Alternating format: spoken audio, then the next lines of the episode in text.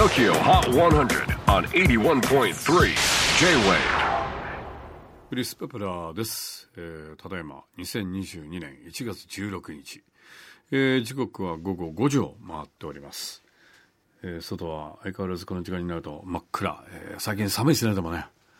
ちょっと前までだとあの日陰に入るすげえ寒いんだけれども日が当たってる時は本当にもう上着を脱いじゃってもいいぐらいなんですがあの昨日かな一昨日ぐらい出た時はあ天気だから多分外出るあったか全然ものすごい寒さでしたね。あんなに暖かいのに寒いっていうのはね、ちょっとびっくらでしたけれども。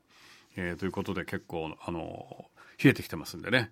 えー皆さんも出かけるときは暖かくして出かけてちょうだい。さあ、それでは、えー最新レギュラーチャートトップ5を振り返りましょう。5位はアンバーマーク Foreign Thing。オンエア好調で先週29位初登場から一気にトップ5入り。4位は milet、Aimer、幾田りら、おもかげ、produced by Vaundy。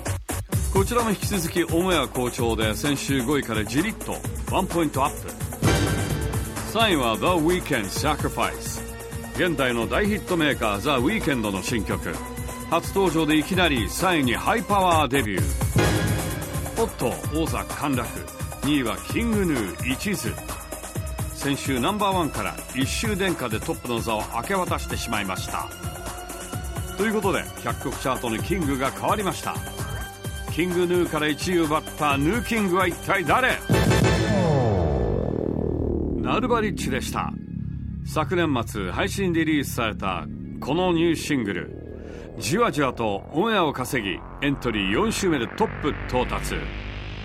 Here's our brand new number one ナルバリッチ It's all for us はいこんな感じでした、えー次回セゾンカード TOKIOHOT100 は1月23日123の日ゲストはアソボイズムとアイルザ・ショータ J-WAVE PODCASTING TOKYO HOT 100